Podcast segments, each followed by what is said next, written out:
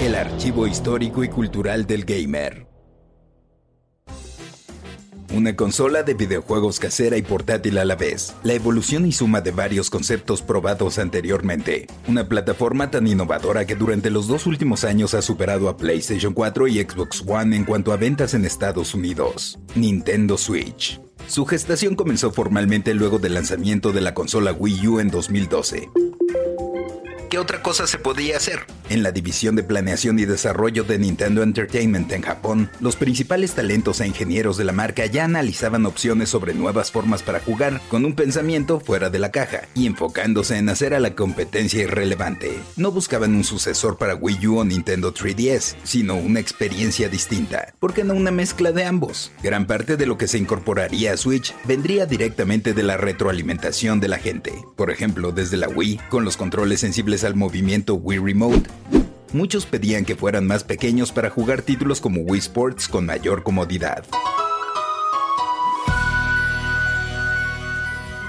En Wii U gran parte del público disfrutaba del gamepad, el control con pantalla incorporada, pero decían que les gustaría no estar anclados a la consola o base y poderla llevar a cualquier parte para jugar. La verdad es que tampoco fue tan difícil tomar las decisiones correctas. Con ese par de ideas ya tenían la mitad del camino recorrido. Se hicieron cinco prototipos, uno de ellos incluso tenía los controles desmontables unidos a la consola por medio de imanes. El problema principal ahora sería más de cuestiones físicas y técnicas, especialmente equilibrar el tamaño con el poder de procesamiento, la temperatura, los materiales y el costo. Nintendo optó por un SoC Tegra X1 de Nvidia, personalizado, un sistema en un chip con procesadores ARM para el procesamiento central, así como para el procesamiento de gráficos, similar al usado para algunos celulares, tabletas y ciertas aplicaciones automotrices. Sería lo ideal para mantener un diseño compacto y un buen rendimiento en general. Para el almacenamiento tendría 32 GB de memoria interna, expandibles mediante tarjetas micro SD removibles de hasta 2 teras. La pantalla táctil de la consola de 6.2 pulgadas ofrecería imágenes a 720p. Aún así, en cuanto a prestaciones, la nueva consola quedaría detrás de sus competidoras. Pero, ¿cuándo le ha importado eso a Nintendo? Con Wii ya había demostrado que podía ganar con la mano en la cintura concentrándose en lo que mejor sabe hacer, videojuegos geniales.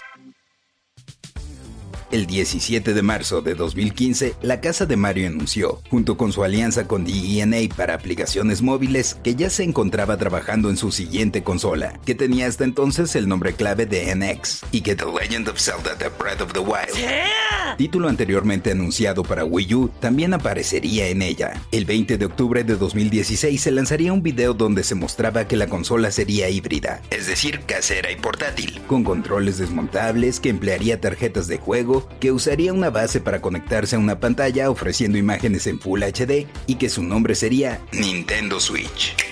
Anteriormente algunas consolas portátiles como la Sega Nomad y la PSP de Sony habían presentado algunos aditamentos que permitían conectarlas a televisores o pantallas de mayor tamaño, pero se reconoce que la primera consola híbrida ya en forma de la historia sería la de Nintendo.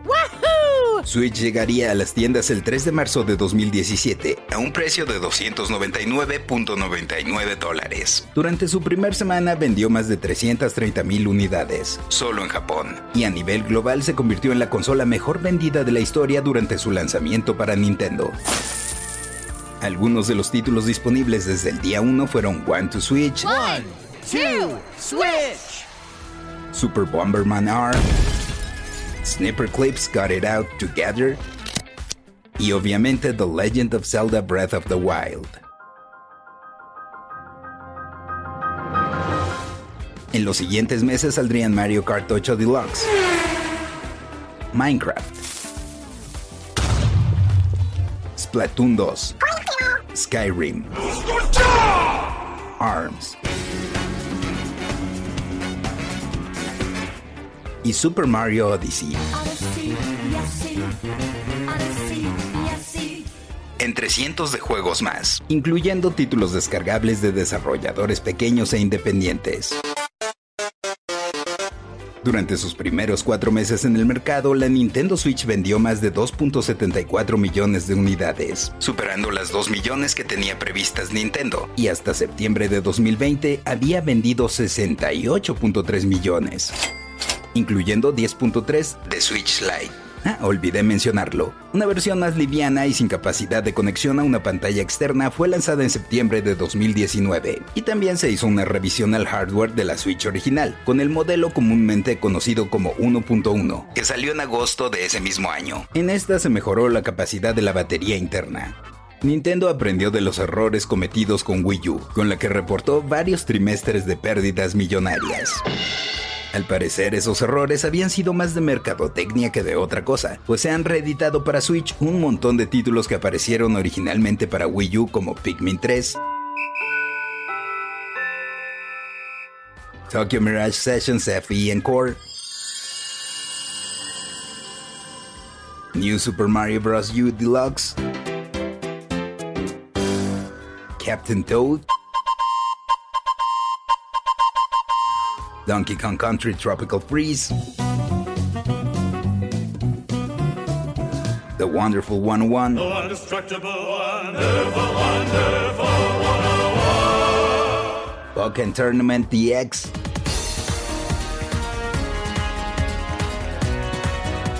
Bayonetta 2, Hyrule Warriors,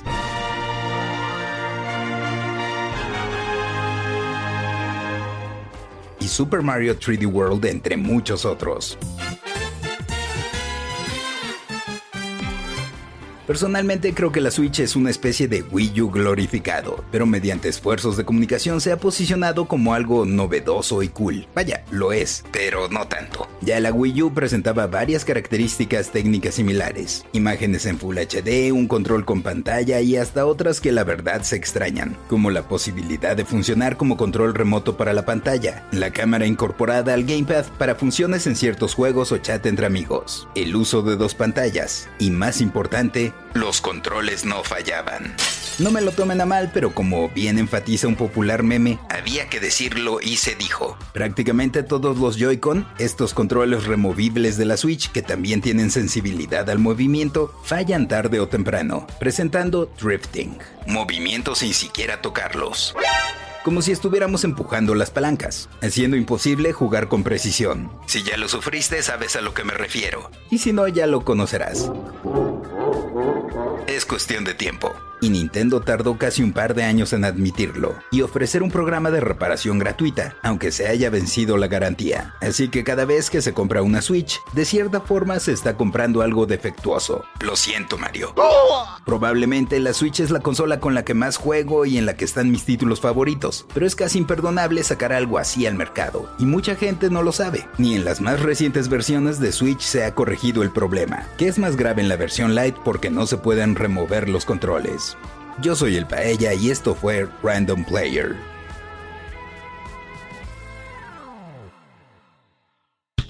Random Player es un podcast original de Sonoro, disponible en cualquier plataforma donde escuches tus podcasts.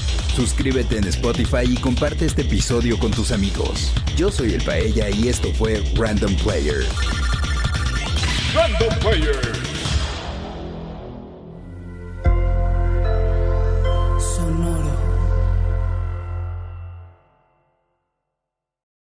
Lucky Land Casino asking people what's the weirdest place you've gotten lucky? Lucky? In line at the deli, I guess? Aha, in my dentist's office.